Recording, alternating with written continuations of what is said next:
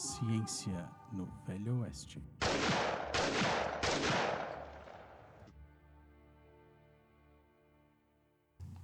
Olá pessoal, está entrando no ar então mais uma edição do nosso Ciência no Velho Oeste. Eu sou Michel, professor de Imunologia. Hoje comigo estão os meus amigos.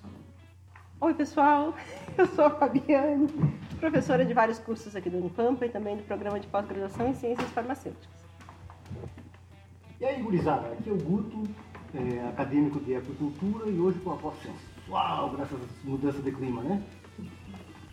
Olá pessoal, muito bem-vindos ao novo Ciências do Oeste, essa é uma tradição. É, eu sou o Luiz Flávio, professor do curso de farmácia no Brasil. E aí galera, eu sou a Pamela, acadêmica do curso de Ciências da Natureza. E aí pessoal, aqui é a Juliana, mestranda do grupo Toxel.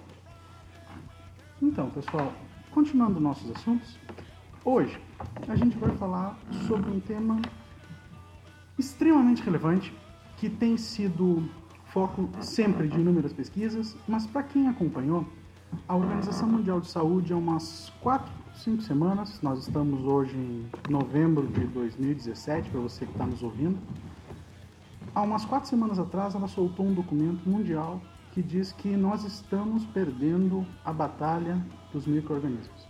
E que em 70 anos essa batalha está perdida para a gente se a gente não descobrir novas alternativas. Isso é extremamente preocupante. Por quê? Porque esses micro-organismos cada vez têm maior resistência. E é sobre isso que a gente vai falar hoje.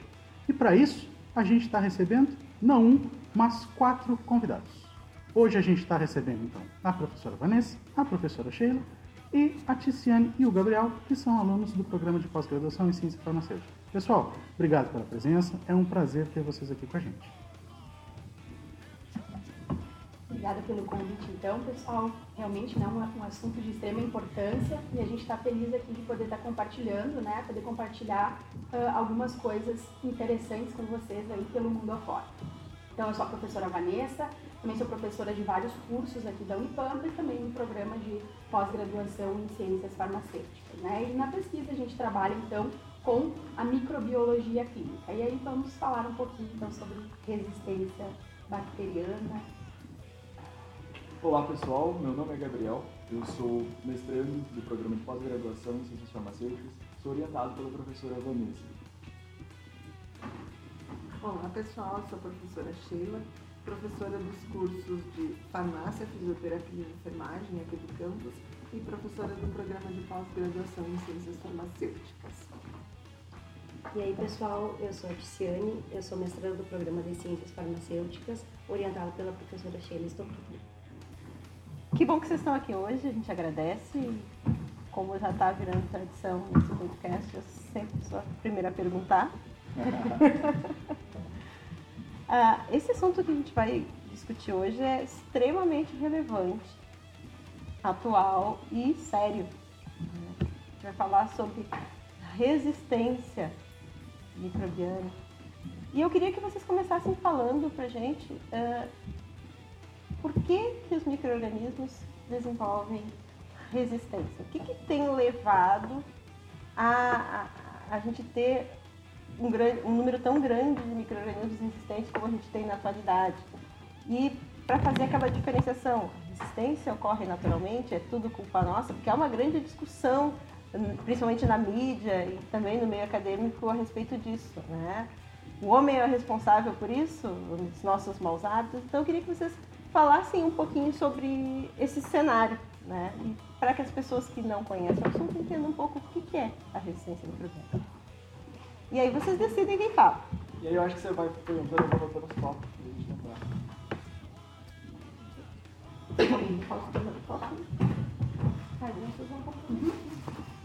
Então, a resistência microbiana em essência é algo natural, né? É algo da evolução. As bactérias vão criando resistência como forma de evoluir. Né? Assim como o, os outros animais, vamos dizer assim, foram evoluindo, as bactérias, como parte da evolução, está a resistência. Né? Então, é natural que elas se, que elas vão to, uh, se tornando resistentes, mas também tem algumas contribuições para que isso ocorra. Que contribuições são essas? Uma das mais graves, e é onde a gente está inserido, então, é o uso indiscriminado dos antibióticos?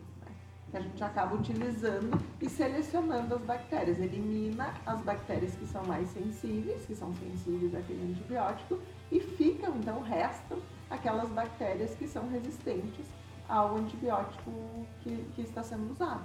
A partir disso, aquelas que sobraram, né, passam a se multiplicar e aí vão se disseminando para outras pessoas, outros locais, e assim uh, acaba se disseminando por, né, por, por várias, várias cidades, vários estados e pelo mundo inteiro. Né? Uh, além disso, tem algo que nas bactérias que facilita essa disseminação, que é a questão da facilidade que elas têm de passarem os genes de resistência que a gente chama que isso está contido num DNA, que é um DNA diferenciado, que é o plasmídio, a gente chama. E esse plasmídio, então, a bactéria faz a conjugação, que a grosso modo a gente diz que é um aperto de mãos, né, entre as bactérias. Então, a partir desse aperto de mãos, uma bactéria transmite para outra esse gene de resistência que está contido numa parte de um DNA, que é um DNA móvel, que pode ser transmitido para outra bactéria, duplica e transmite sem causar nenhum prejuízo para a bactéria, causando benefício então para a bactéria que vai receber esse plasmídio. Sheila, é, me diga uma coisa, já tem alguma coisa, questão identificada, é, ou quais são os principais interferentes nesse processo, é, no seguinte sentido. A gente, dentro da toxicologia, tem uma preocupação muito grande com a água. Né? E dentro dos, dos corpos de água existem vários contaminantes e, dentre esses contaminantes estão os nossos medicamentos. Dentro dos medicamentos nós temos as classes dos antimicrobianos. Né? Existem alguns trabalhos, não são muitos assim que eu consigo eh, verificar com essa conotação ambiental, mas toda vez que eu leio isso eu acabo me reportando para esse aspecto, né? Do quanto a gente está exposto a essa situação pelos corpos d'água Existem estudos que conseguem determinar ou quantificar, relacionar as nossas principais fontes, eu sei que hospitalar, obviamente, é uma delas, né? Mas além do, da questão clínico-hospitalária, da questão ambiental, com a questão das águas, como é que está isso? Então, é, complementando o que a professora Sheila falou, né, Luiz, essa é uma questão cada vez mais importante mesmo, porque cada vez o foco está mais no ambiente. A gente está começando a procurar esses genes no ambiente, justamente porque não se sabe, né? O que vem primeiro é, é a questão do é o ovo ou a galinha, né? Então, ah, agora no Congresso Brasileiro de Microbiologia, muito foi discutido sobre isso. Cada vez a gente está vendo realmente mais trabalhos né, com pesquisa. Então, pesquisa em rios, água do mar, vários, uh, Rio de Janeiro, em várias praias, né, uh, rios, uh, esgoto hospitalar, onde se tem identificado genes importantíssimos de resistência, então genes que conferem uma resistência bem importante né, uh, aos carbapenêmicos, por exemplo, que são a última opção de escolha para tratamento de bactérias gram-negativas, né, isso a nível de hospital, uhum. certo? Então a questão ambiental realmente tem sido um foco bem, uh, bem interessante. E essas, esses mecanismos de resistência, como a professora Sheila acabou de mencionar, ah, as bactérias que possuem esses genes relacionados ao, ao plasmídio, né, onde esses genes estão alocados no plasmídio, eles têm uma disseminação muito maior do que quando o gene está localizado no cromossomo. Por quê? Quando o gene está localizado no cromossomo, aquela bactéria ela só vai conseguir passar o gene para suas bactérias filhas, né? uhum. né? Então é o que a gente chama de uma transmissão vertical. Sendo que quando ele está no plasmídio, a gente diz que aí a, a, bactéria fica promíscua, né? Porque ela pode, do plasmídio, ela pode passar por uma bactéria. É uma, uma bactéria. Exatamente. E é o que a gente vê no hospital, né? Então, ah, um paciente desenvolve uma infecção multiresistente, paciente no leito, determinado leito da UTI. Dali uma semana, duas, o, paci o outro paciente, assim vai, né? Porque aquele gene, através do contato, acaba se disseminando entre né? Acaba tendo uma disseminação muito maior do que o gene cromossomo. E voltando para essa questão, então, só para afirmar que nós já temos, em vários estudos já que relacionam, cada vez mais procurando, né, genes no ambiente, e que sim se encontra muito, por exemplo, genes de carboteninase já em esgoto hospitalar, né? na água e também nos alimentos, né? É. A gente vê que os alimentos, os antibióticos são muito utilizados para a produção animal, né? Utilizado como, pra, como parte para o crescimento, para auxiliar o crescimento, ou para tratamento, para prevenção de doenças, né? Então acaba que as bactérias, entrando em contato com esse antibiótico, vão se tornando resistentes também.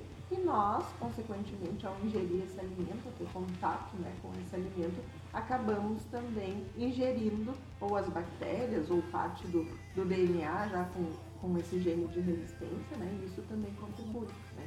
Tem muitos estudos relacionados à resistência na carne de frango, alguns relacionados com a resistência em carne de suínos e alguns hum, menos frequentes, assim, menos relatos na carne bovina, que é um dos aspectos que a gente está estudando aqui no nosso laboratório. É, um outro fator ambiental, se, se influencia ou não, é a questão da globalização e da, da facilidade com que se chega a um outro lugar hoje em dia, né? Porque se a gente pensar que, por exemplo, em 1500, quando chegaram aqui no Brasil, eh, se levava meses numa caravela para chegar de um lugar ao outro e ainda assim se transmitia doença, tanto de lá para cá quanto daqui para lá. Né? Ou quando, agora que se pega um avião em 12 horas para ir em Tóquio, como é que é essa questão? Com certeza, Guto. Isso é um fator que influencia muito, né? Então a globalização ela está super relacionada. Tem um, um a, a Nildel metalobeta-lactamase, né? Que é a, a foi uma das últimas que surgiu aqui no Brasil, né? Em, em, acho que foi em 2012 ou 13, o primeiro caso aqui no Brasil. Ela foi identificada em 2009 na Índia, em Nova Delhi. E aí, a, através de um paciente que morava, um paciente suíço, né? Mas que tinha tido contato, né? Tinha viajado para a Índia e aí, então, justamente acontecendo essa, essa questão da, da globalização. E agora, vários estudos, né? Mostrando que esses pacientes, né, esses indivíduos iam, na verdade, muita gente ia até a Índia para fazer essas cirurgias que são mais baratas lá de é, tipo, lipoaspiração e tal, nos Estados Unidos, né, viajavam dos Estados Unidos para a Índia para fazer esse tipo de cirurgia, e aí muitos desses pacientes que, está, que entravam em contato então com o continente, né, voltavam e apresentavam, começavam a desenvolver infecções então por essa, por bactérias multiresistentes que produziam esse mecanismo, né, que é uh, NDM. Então, certamente uh, Se estabeleceu a net das Exa bactérias, né? Exatamente. Quase como que elas- instantaneamente elas conseguem cruzar o mundo e ninguém mais. Não existem barreiras. Barreiras, exatamente. A gente vê que tem surtos né, que ocorrem e quando se pesquisa, analisa a parte genética das bactérias, se compara, por exemplo, nós aqui na Santa Casa de Uruguaiana, o perfil das bactérias isoladas aqui há alguns anos foi feita essa análise, é um perfil parecido com o perfil das bactérias de Porto Alegre e Uhum. da Argentina, Sim. né, pela questão da fronteira. Mas isso se a gente for pesquisar hoje, Já é completamente é diferente. totalmente diferente, né? Vai depender por onde as pessoas andarem, levando e transmitindo para as bactérias. E daqui a pouco isso já está disseminado, fica difícil. Eu ia perguntar isso sobre o perfil né, eh, de cada região. Ainda dá para a gente traçar? Existe alguma coisa delineada assim para o Rio Grande do Sul? Algumas características que a gente encontra tal grupo mais na região sul, mais, ou já se perdeu isso em função dessa velocidade de disseminação? Para os estafilococcus aureus, que foi o que a gente trabalhou há alguns anos, ainda se tinha um perfil que eram alguns, alguns tipos que se tinha aqui no Rio Grande do Sul, que era, de certa forma, predominante aqui, meio que característico Uhum. aqui do Sul. E que aqui em Uruguaiana, então, a gente tinha alguns desses, mas tinha alguns que eram os encontrados na Argentina também, né? Agora, para os demais micro-organismos, eu acho que principalmente para os bacilos gram-negativos, né? Os bacilos são mais promíscuos, né? E os gram-positivos. Então, Então, acho que já não tem mais isso, né? Já tá Isso torna mais difícil ainda, eu acho, se conseguir concentrar os esforços e estudos num grupo, né? Porque eles são mais efetivos que a gente, no sentido que eles conseguem desempenhar seu papel de uma forma muito mais rápida e com sucesso, enquanto a gente está correndo atrás da máquina para tentar eh, acompanhá-los, né? O que não é verdade. Complementando o que a professora Sheila acabou de falar sobre os gram-positivos, ah, na classe dos gram-negativos a gente já enfrenta um problema bem diferente, porque como a professora Vanessa disse, são mais promíscuos, a gente encontra a, a variedade deles basicamente em todas as instituições de saúde. O que acontece é que às vezes eles, eles se exacerbam surtos, acontecem em surtos, e aí a partir dos surtos a gente começa a ver e a fazer os estudos e a entender a disseminação desses micro-organismos. A gente teve recentemente, recentemente um surto em Porto Alegre, em 2000, por volta de 2009, e a gente começou a ver isso nos nossos estudos aqui, uma, um, um, surto do, do, mesmo tipo de microorganismo por volta de 2014, 2015. É, só complementando, sabe que eu sou, eu sou um fronteiriço, então eu sou meio bacudo às vezes. Esse negócio de gram positivo e gram negativo, que diabo é isso? E o que, que é bacudo? eu ia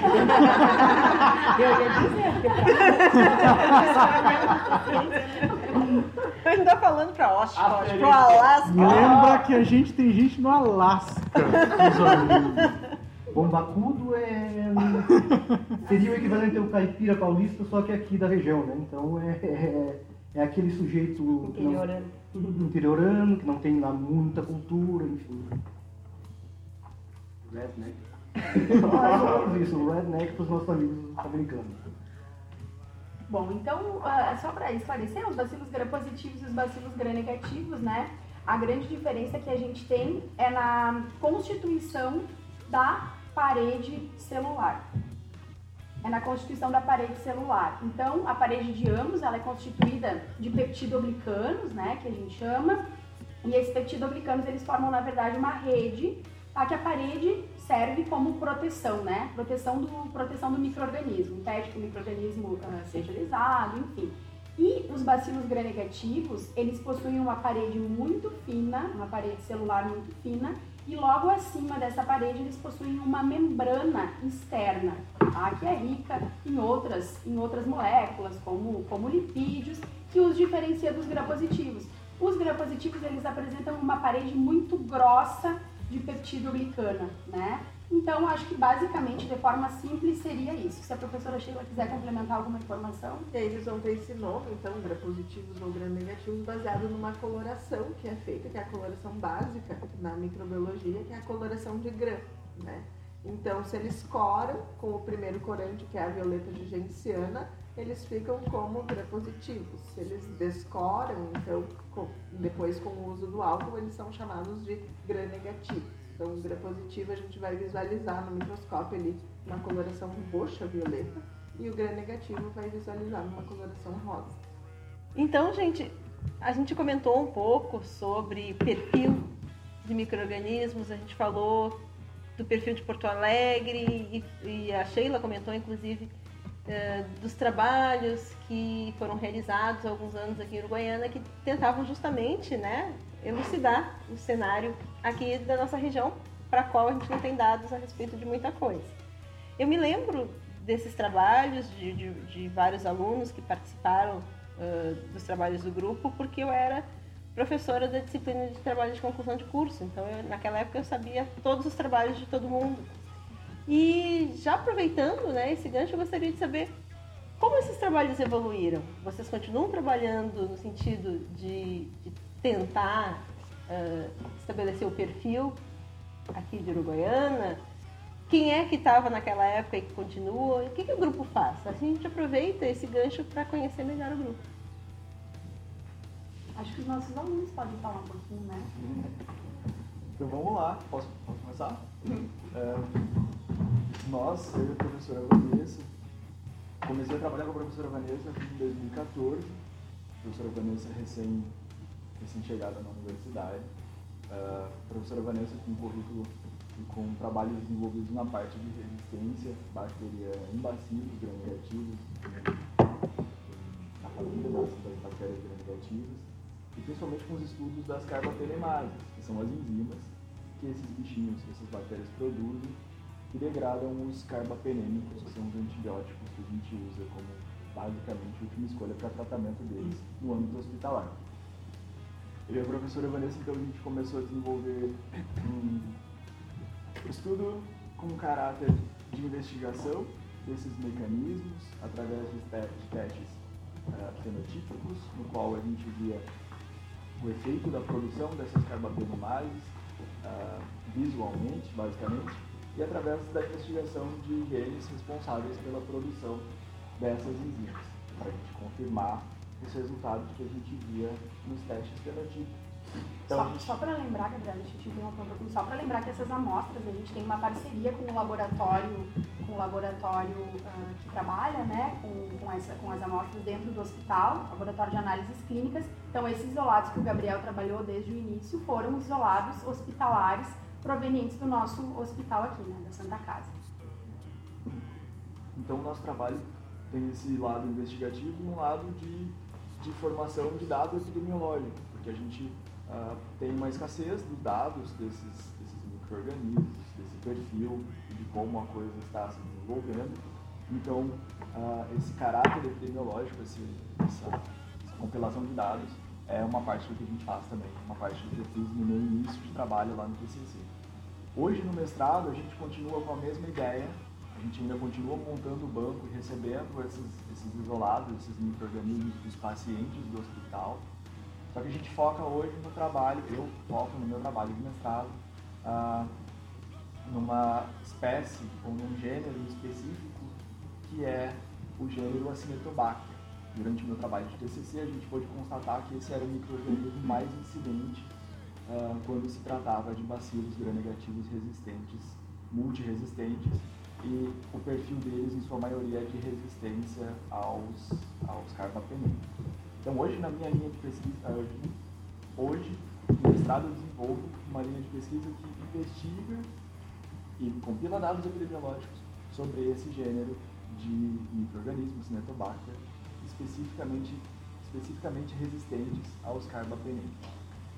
Foi uma questão bem interessante, porque quando o Gabriel procurou para fazer o TCC e a gente pensou nesse trabalho de investigação de epidemiologia de resistência, Uh, nós imaginávamos, uh, recém-vinda de Porto Alegre, né, o problema lá eram as enterobactérias, então Escherichia coli, Klebsiella, né, Enterobacter, que são os mais prevalentes.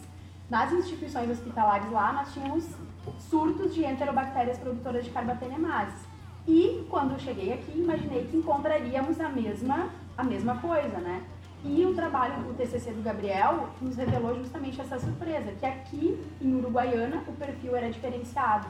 Então a gente as enterobactérias ainda estavam devagarinho lá, né, na consolidação dos seus mecanismos de resistência, mas o Acinetobacter, então, resistente a carbapenêmico, e aí ele teve resultados muito legais, mostrou, né, que a, a, a principal carbapenemase uh, é a OXA23, então é uma enzima, né, que degrada uh, carbapenêmico, uh, traçou todo um perfil desses Acinetobacter e justamente foi o que nos manteve, né, manteve essa chama acesa para o, uh, trabalho de mestrado dele agora, que a gente quer continuar avaliando esses, esses acinetos e a gente quer fazer uma comparação, uma tipagem para ver como essas cepas evoluíram de 2014 para cá. Então a gente usa técnicas moleculares para comparar o perfil delas mesmo, né, para ver se a, a, a exatamente se, se é o mesmo clone que vem evoluindo de lá para cá ou se são clones distintos, né, que foram que foram se formando.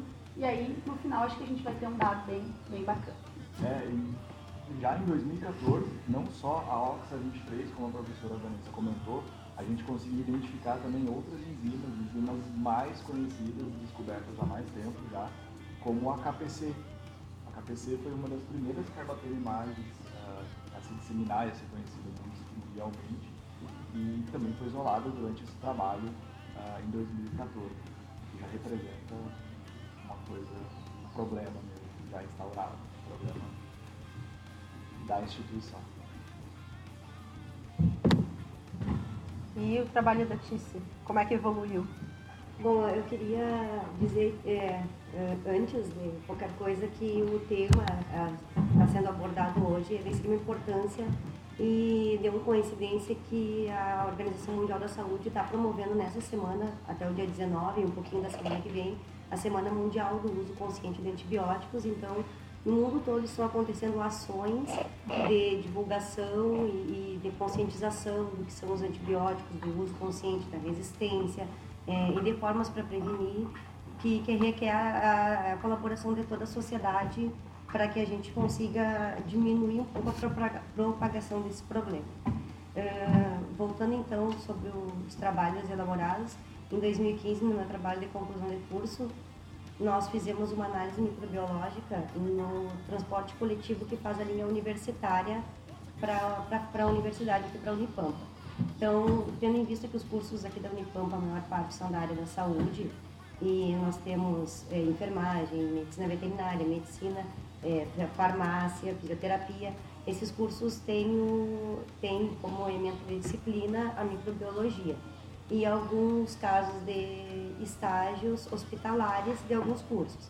Então a gente fez uma análise microbiológica avaliando é, corrimão, roleta e a barra de mão central, onde a gente conseguiu, é, em curto, curto prazo, a gente conseguiu isolar alguns micro-organismos e traçar o perfil de resistência frente a alguns antibióticos que foram testados. E aí a gente já, já, já fez um levantamento que foi bem preocupante, porque nós é, conseguimos isolar a Cinetobacter resistente, Klebsiella resistente, foram várias enterobactérias resistentes aos antibióticos que são comumente utilizados. É, agora, no meu projeto de mestrado, eu não dei sequência uh, ao trabalho do TCC, mas eu estou dando sequência a outro trabalho que foi elaborado também, que é a análise microbiológica na carne bovina. Como a professora Sheila falou anteriormente, temos vários trabalhos é, de, avaliando carga microbiana em carne de frango, carne de suínos, carne de peru, dependendo da região né, é, onde é, foi, foram feitos esses estudos. E algumas coisas agora evoluindo para a carne bovina. Então, eu estou fazendo esse estudo agora na carne bovina, de levantamento, não identificando só um tipo de, de microorganismo. A gente está fazendo uma pesquisa ampla para a identificação de microorganismos e avaliar o perfil de suscetibilidade. E de repente também fazer uma análise de resíduos de, de antibióticos nessa carne, é, para a gente tentar comprovar que a resistência ela não vem só do uso excessivo e do uso indiscriminado, do mau uso no, da, dos antibióticos nos seres humanos, mas porque a gente quer comprovar que é, vem de outras fontes também, como os nossos alimentos, de, desses alimentos, de, os produtos de origem animal. Uh, nós já temos alguns, é, alguns resultados de começo e essa, essa pesquisa eu acho que vai ser bem interessante porque o setor agropecuário é um setor que também tem que colaborar muito para para auxiliar a, a, a, diminuir, né, a prevenir a, essa resistência, é, diminuindo o uso desses antibióticos é, não utilizar para promover o crescimento do animal e nem utilizar para profilaxia ou de repente usar terapias alternativas para que não chegue na mesa do consumidor e né, acho que todo mundo tem uma parcela que pode ajudar os profissionais de saúde, é, o setor agropecuário e também a sociedade é, conscientizando, se conscientizando do, do uso dos antibióticos. É, nesse aspecto, assim, eu sou um consumidor mais de carne bovina, assim como tantos dessa região. E qual é o impacto da presença desses, é, dessa classe médica de fábricos, de italianos, é, no alimento final, ou na carne bovina para consumo, né, no nosso conhecido churrasco? Existe algum impacto, existe alguma questão relacionada ao consumo humano desse, desses alimentos, no sentido com esse viés da, da resistência bacteriana, como é que como é está o estado da arte nesse sentido? Sim, é porque esses micro-organismos, esses antibióticos que são utilizados no, nos animais, uh, geram, geram resistência que nem, é, que nem no nosso intestino, por exemplo, das enterobactérias, falando das enterobactérias, por exemplo. As, ao utilizar os antibióticos, as bactérias mais sensíveis vão ser eliminadas e as resistentes vão seguir e vão se multiplicar. E durante o processo de abate pode ocorrer outros fatores de contaminação, né? Durante o processo de abate do animal, o corte da carne, a higienização do, do manipulador. Chega, é, depois, nos, é, quando comercializado, no açougues, nos, nos, nos supermercados, da forma que são embalados, da forma que são manipulados. Então, existem diversos fatores até chegar na mesa do consumidor e a nossa parcela de colaboração então tentar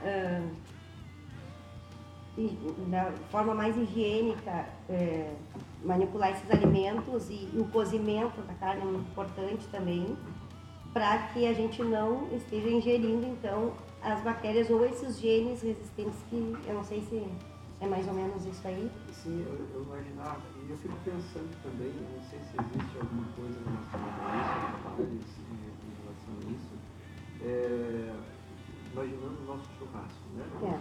É, Mal passado aqui na região. é, mas pensando no churrasco até com uma carne no ponto, né? No ponto bem passado, né?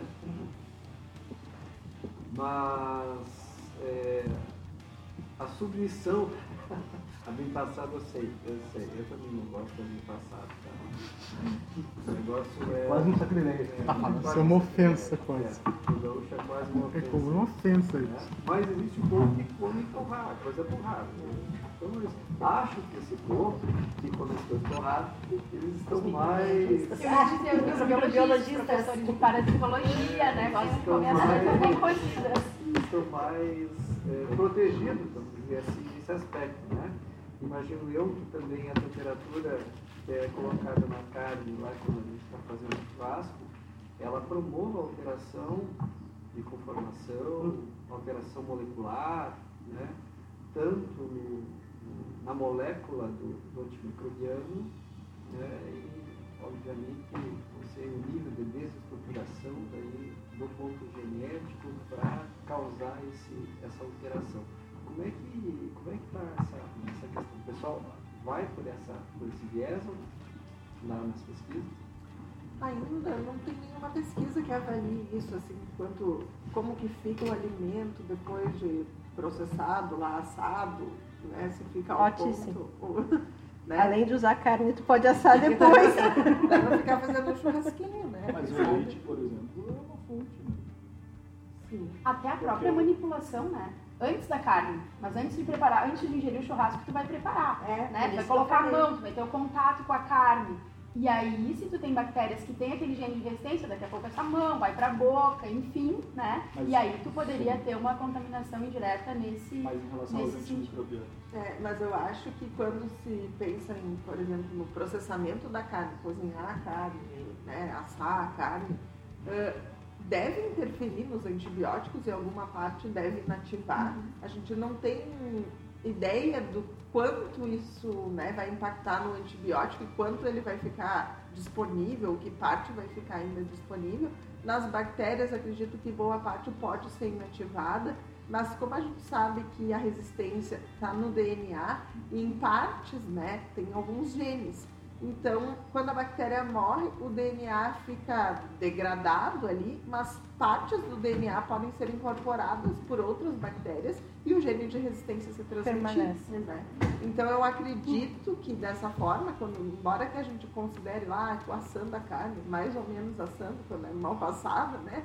que vou inativar uma parte das bactérias, mas mesmo que a bactéria esteja inativada, não vai se multiplicar no organismo da pessoa que vai ingerir, mas o gene de resistência, eu acredito que deva permanecer, ou parte dele permanece.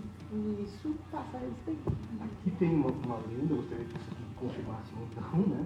E que o principal problema é o gado confinado.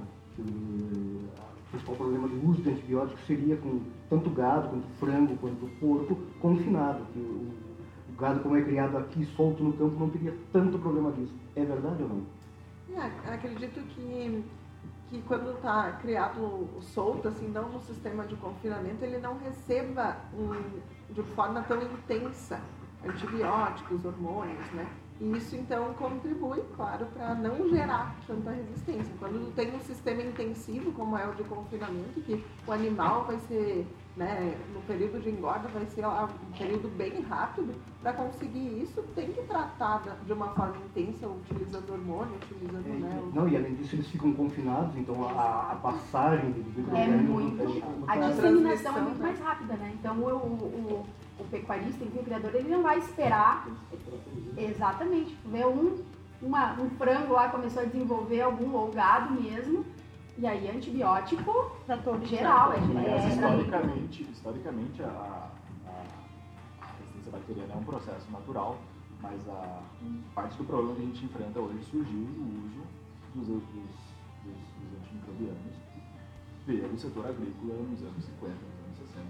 Porque isso promove uma, uma criação muito mais rápida e muito mais viável. Protege esses muito mais lucrativa, né? É, muito mais lucrativa. Eu acho que os termos. Protejam esses micro esses, esses animais de, de- de infecções que poderiam estar ah, diminuindo a- a- o maturamento deles.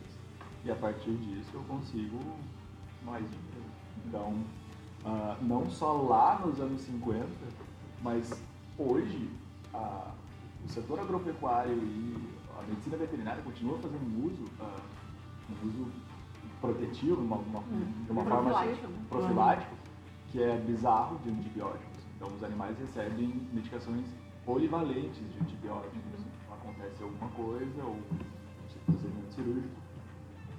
Vamos lá, cinco tipos de antibiótico para garantir que esse animal não vai ter nada. Mas é que nem e aqueles filmes do animal povo tá americano, que eles não têm resistência contra nada, uma... arranhou o dedo, toma 550 antibióticos de forma Exatamente. profilática. E Sem o querer animal- falar E dos o animal colegas. está em contato com o ambiente, ele está lá liberando as bactérias e os genes, e a fezes, gente né? está lá comendo coisas, enfim. O problema ele passa a deixar de ser o microorganismo em si e a ser esse, essa, essa, esse pedacinho de gene dele que transmite aquilo que É é, que para o produtor acaba sendo mais fácil tratar de maneira profilática e evitar que os animais comecem a adoecer por alguma infecção e que tenha que perder boa parte dos animais. Como eles normalmente estão nesse sistema de confinamento, vai transmitindo. E aí, a partir do momento que um está doente, boa parte daqueles animais vão passar a apresentar a doença. E aí, o que se tem muitas vezes não consegue tratar, dependendo a situação. Né? Acaba tendo que sacrificar o animal. Então, em termos de rentabilidade, é mais fácil fazer o uso profilático dos antibióticos. Só que aí gera todo esse problema, gera resistência, libera nas fezes o microorganismo resistente e o ciclo né, vai E dependendo também da concentração do antibiótico que é usado e, e do período que eles abatem o animal, que de repente não eliminou ainda todo o antibiótico do organismo, nós também estamos ingerindo antibiótico por tabela, digamos assim, né? Então, às vezes não são só os micro-organismos, mas também o medicamento que a gente está ingerindo e de repente adquirindo resistência já a esse, esse antibiótico. Tem vários países ah, europeus né, que, ah, que servem como modelo já ah, de toda essa questão que a gente estava falando, que não utilizam mais antibióticos para tratamento profilático né, no- no- nos animais. E isso constantemente está sendo né, trabalhado para que aqui a gente consiga, então, cada vez diminuir mais e sim fazer um uso terapêutico, exclusivamente o uso terapêutico. Ah, um exemplo ah, bem importante né, que a gente pode ah, mencionar sobre isso é o gene MCR1, que é um gene que confere resistência à polimixina. Então, os carbapenêmicos né, foram utilizados, eram a salvação né, durante, a partir dos anos 80, ali, quando foram colocados no mercado, introduzidos no mercado. Por uma década ou duas, eles conseguiram des- desempenhar bem né, o seu papel de, de conseguir eliminar essas, ah, eh, um tratamento efetivo para essas infecções, mas agora a gente está vendo que cada vez mais micro-organismos têm resistência, já estão apresentando resistência carbapenêmica. E aí foi resgatado lá do fundo do baú a polimixina, que é um antibiótico muito velho, mas que tem surgido como né, salvação para esses casos em que a gente não tem mais opções de, de- de tratamento. E a polimixina agora, recentemente foi descrito então o primeiro gene né, de resistência à polimixina. E aí um estudo bem importante do nosso grupo, né, o grupo que eu vim de Porto Alegre, eles ahn, avaliaram, a, ah, fizeram coleta da cloaca de galinhas. Eu não sei exatamente se foi num sítio ou e encontraram o gene MCR1, que nem está descrito ainda em Porto Alegre, por exemplo, né, em pacientes, mas eles já encontraram o gene nessas, nesses, ah, nesses isolados, né? Então, daqui a pouco é uma questão de tempo para que a gente comece a... Pouco tempo. Pouco Aliás- tempo, aliás- exatamente. Aliás, aliás, aliás, tempo, quando a gente está trabalhando nesse assunto, é um fator crucial. Fator muito determinante. Bom, pessoal, eu acho que quem está nos ouvindo já deve estar meio assustado com tudo isso aí, né? Que é esse monte de, resistência se desenvolvendo, ali, enfim, medicamentos que já não estão funcionando mais. Tem alguma esperança, vocês sabem de pesquisas que já estão sendo realizadas, que mostram que a gente pode ter esperança no futuro de, novos antibióticos bons? Bom, vamos lá. É, recentemente, esse ano, aliás, para mostrar para vocês, para a gente apresentar alguns artigos que definem alguns estudos que mostram para a gente alguma possível, uh, trazem para a gente esperança, é, alternativa. Então a gente pode partir do princípio do desenvolvimento de um novo composto antimicrobiano. O que se passa a utilizar também são compostos que inibem as bactérias que causam resistência, que é o mecanismo majoritário na classe que a gente estuda, que é a produção de enzimas que degradam os antibióticos na família das bactérias gram-negativas. Então a gente tem esse, esses dois viés. A gente pode desenvolver um antimicrobiano e pode desenvolver um composto que vai inibir as enzimas e restabelecer a funcionalidade do antibiótico. Como também a gente pode partir de uma nova classe, a criação, o desenvolvimento, a identificação de um novo alvo terapêutico de uma nova classe de antimicrobiano.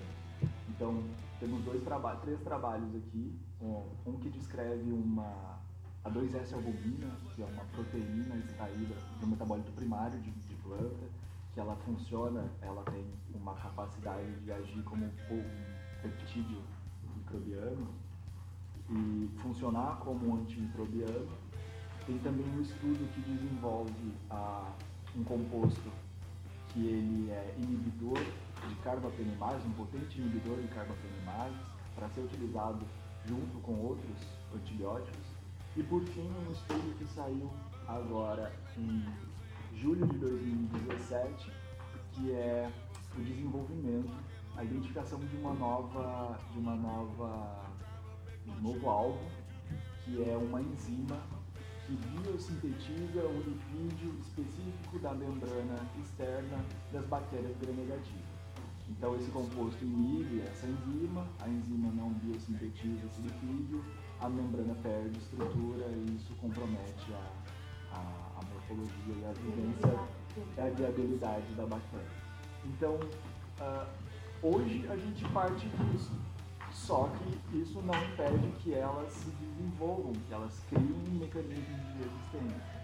Então, atualmente, como se, como se, como se estabelece a nossa terapia, como acontece a nossa farmacologia, uh, as bactérias elas vão sempre dar jeito de passar a perna de passar a perna na gente. Então a gente vai ter que ficar desenvolvendo novos compostos uh, até que elas desenvolvam resistência, que a gente passe por desenvolvimento de novos compostos. Tá. Até que um dia a gente vai achar novos alvos ou novas, novas alternativas. Que elas vão... o, o, o, então, os artigos que tu trouxeste são uma luz no fim do túnel. A gente não sabe se é um treino na contramão ou não. Mas é uma luz no fim do túnel. É alguma coisa. Existem vários antibióticos agora, por exemplo, que já foram aprovados pelo FDA, alguns já estão começando, né? Daqui a pouco vão estar aprovados pela Anvisa aqui também, para a gente começar a usar aqui no Brasil. Mas vejam bem, imipenem, um, avibactam, ou ceftazidima avibactam, imipenem relebactam, são os mesmos antibióticos com algumas variações de inibidores. Então a gente já sabe, eles vão chegar, vão ser úteis por algum, por, por um período de tempo e logo, né? Mas dá para dar uma respirada. Dá para dar uma respirada, exatamente. Tá. Mas aí então a gente está vendo que eh, na área da pesquisa tem muito sendo feito para tentar correr atrás do prejuízo. Ok, mas a gente falou desse monte de coisas assustadoras para quem está nos ouvindo e aí a gente pensa, eu que não sou da área de microbiologia, que não pesquiso, que não trabalho com isso, que sou um ser comum, que estou na minha casa, o que eu posso fazer para colaborar nesse contexto? Tem alguma coisa que eu possa fazer para colaborar nesse contexto? Uh, bom, eu acho que cada um tem uma, uma parcela que pode ajudar, com certeza, a, a reduzir então a propagação dessa resistência aos antibióticos. Para pensando no próprio bem, no bem da, da sociedade no geral. Uh, antes também falar que Antes falar então que não é só um tema assustador, mas eu acho que ele deve servir como alerta para que eh, todo mundo se antene que está acontecendo, que é um problema de saúde e que acontece, não tem idade, não tem é, classe social, não tem cor, não tem local, é em todo mundo. Então, como é que a sociedade ela pode a, ajudar, assim? Uh, usando, então, o antibiótico só quando prescrito por um profissional de saúde e, se necessário, e só quem vai dizer se é necessário é o profissional de saúde, né? É, que a sociedade, que, o, que as pessoas não comprem antibióticos sem receita médica, que não não caia nessa tentação de comprar o antibiótico e se automedicar. A automedicação também é totalmente é, é, inadequada nesse caso. É, nunca compartilhar o antibiótico sobrante com outra pessoa. A gente não sabe se o caso do, da outra pessoa é o mesmo caso seu. Uh, nunca utilizar antibiótico então para tratar um resfriado. O resfriado ele é uma infecção causada por vírus e não por bactérias. Os antibióticos eles são utilizados para infecções bacterianas. Uh, e como a gente tem uma diversa, uma ampla diversidade de bactérias, uma ampla diversidade de antibióticos, já é difícil pra, é, saber qual bactéria tratar com qual antibiótico, então, para esse problema não seguir disseminando. O setor agropecuário também ele pode ajudar muito é, administrando menos antibióticos nos animais ou sob supervisão veterinária. Não usar para promoção do crescimento ou utilizar alternativas, né, até a legislação já está nos ajudando quanto a isso, porque é, a Organização Mundial de Saúde, com as vigilâncias sanitárias e uh, os órgãos uh, já estão fazendo legislações determinando um, um limite máximo de, antibióticos para serem usados, alguns proibidos já, como cloranfenicol, e promover boas práticas de, de, de higienização e manipulação desses animais, é, utilizar vacinas, né, melhorar a biossegurança para prevenir então, essas infecções. E os profissionais da saúde também podem auxiliar, é, é, garantindo a higienização das mãos, dos instrumentos no ambiente de trabalho, é, prescrevendo e dispensando os antibióticos se necessário, né, e explicando então para os pacientes sobre o uso correto desses antibióticos, os perigos do antibiótico e falar sobre, é, falar também sobre é, como prevenir infecções, porque uh, alguns problemas como problemas como a sífilis, como a gonorreia já estão sendo já tinham sido quase é, estavam sendo erradicadas, já, já estão voltando com força e não temos mais antibióticos para tratar por causa da resistência.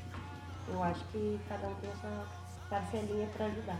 E eu acho que uma questão que complementa bastante isso também é a cultura dos profissionais de saúde, né? Porque na mais, muitas vezes o que a gente vê é um, se utilizar um tratamento com antibióticos de amplo espectro, né? Não se faz o teste de sensibilidade aos antimicrobianos para avaliar de fato qual é o antibiótico que seria mais adequado né, para o tratamento daquele paciente naquela situação.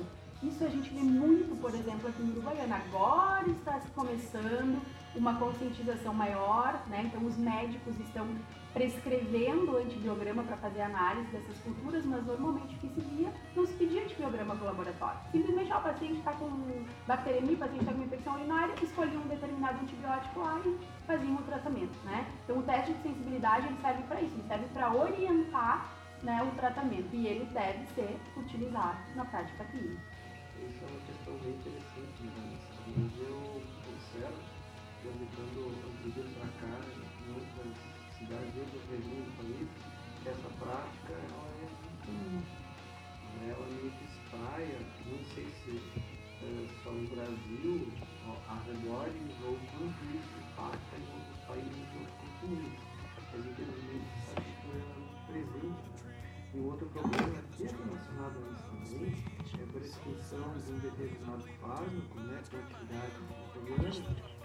é, para todos os tipos né, de infecções possíveis e imagináveis.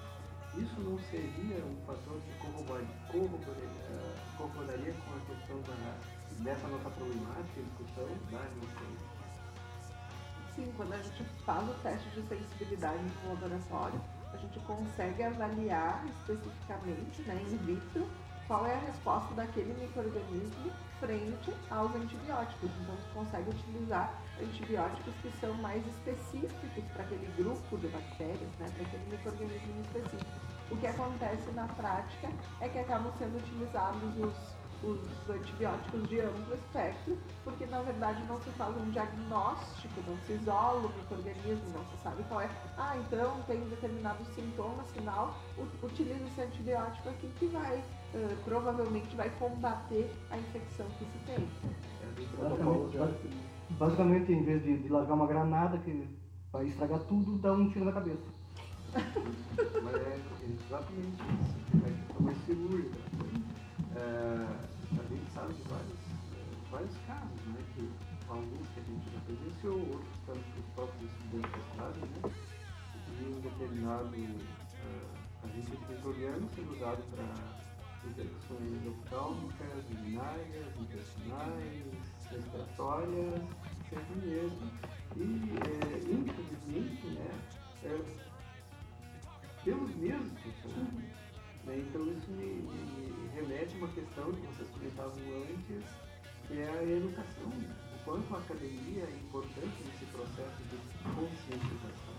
Eu acho que uma questão também que ajuda ou que dificulta de certa forma é o fato de que o teste, o antibiograma, demora um tempo para que seja realizado. Então, quando a pessoa busca um médico para fazer o, o tratamento, né? O médico, uh, muitas vezes, a cultura que se tem que acaba dando um antibiótico, prescrevendo um antibiótico de amplo espectro, justamente para não ter que a, o paciente voltar, fazer o exame para o laboratório, voltar alguns dias depois e rever aquela medicação. Então, como para a microbiologia a gente precisa do crescimento do microorganismo, a gente precisa de um tempo para liberar. Então, o correto é que seria administrado, prescrito algum medicamento uh, de uma forma imediata, né, um, um tratamento empírico, e depois do resultado do exame se fornecesse, então, prescrevesse o medicamento adequado para aquele microorganismo. O que a gente observa na prática é que muitas vezes é prescrito né, um de amplo espectro e, e esse é o, o, o medicamento, o, o tratamento definitivo até o final. Esse assunto é extremamente importante, extremamente complexo, tem várias nuances que a gente poderia continuar conversando aqui pela eternidade. Mas como a gente está né, avançando bastante no nosso tempo, eu preciso perguntar duas coisinhas que eu vou pedir que vocês nos respondam. Né? Uh, uma é clássica, nós perguntamos para vocês, os nossos convidados, quais são as principais dificuldades no desenvolvimento das pesquisas de vocês aqui no, no nosso no, no, no âmbito da universidade? Então eu acho que, obviamente, né, além do problema financeiro que a gente enfrenta, uh, é o que nós discutimos aqui durante todo esse tempo, que é a rapidez com que as bactérias evoluem, né? Então tu, ah, Acinetobacter produtor de oxacilina 23. Aí a gente vai lá, compra o primer para identificar oxa 23 e as principais carbapenemases que são prevalentes naquela espécie. Aí faz um teste fenotípico para esse microorganismo, tu sabe que ele tem uma carbapenemase, que ele é produtor, mas tu testa todos os genes de resistência que tu tem, né?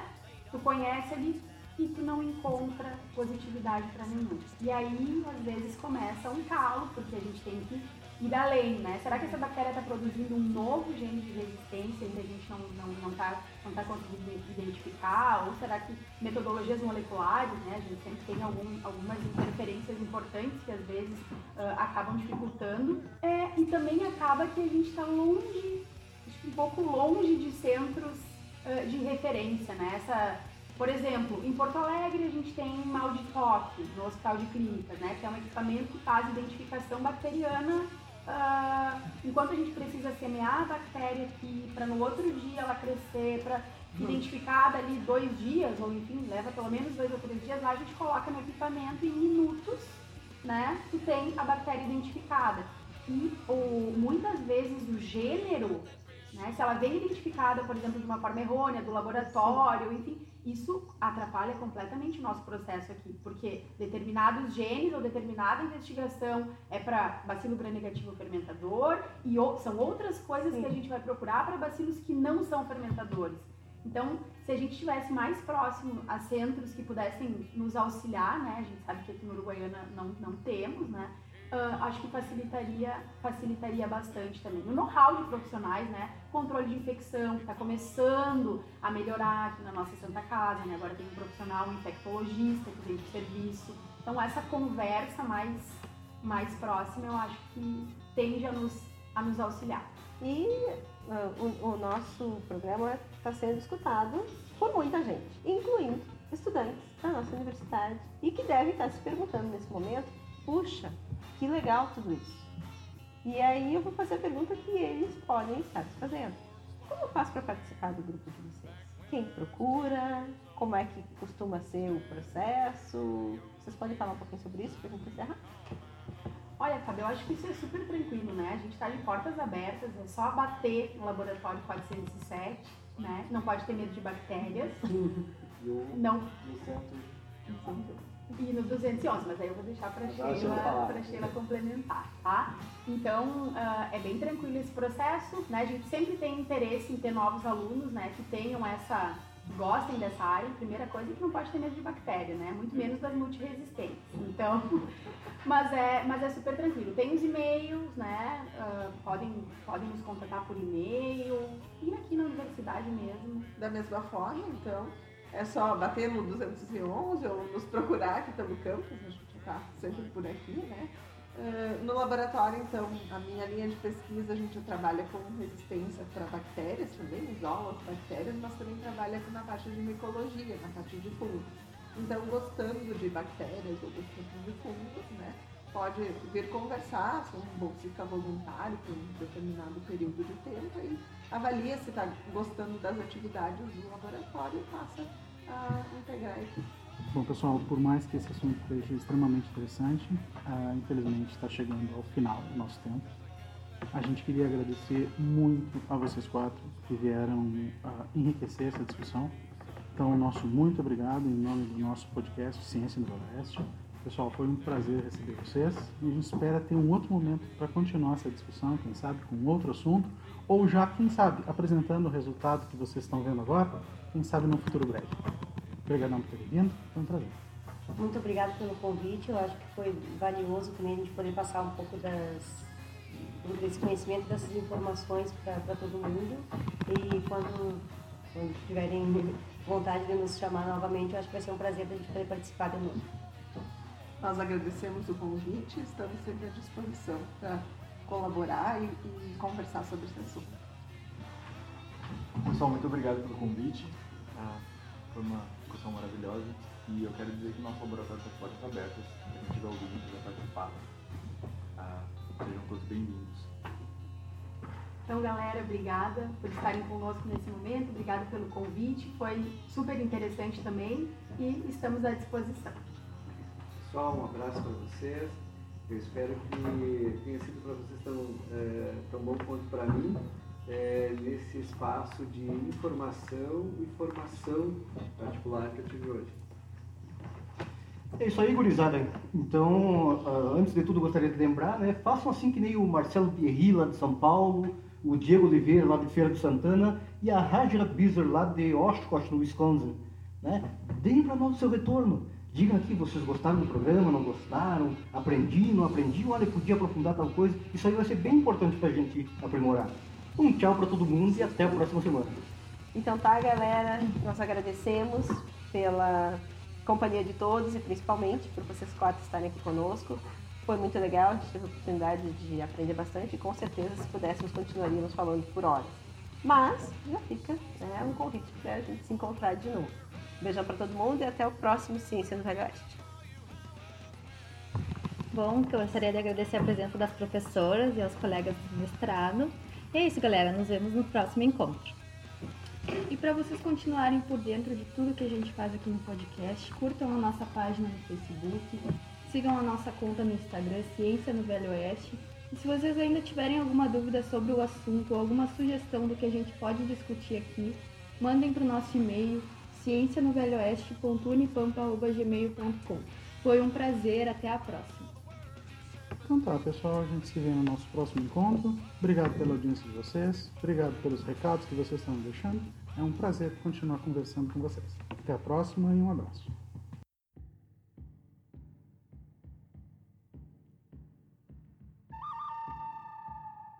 Ciência no Velho Oeste.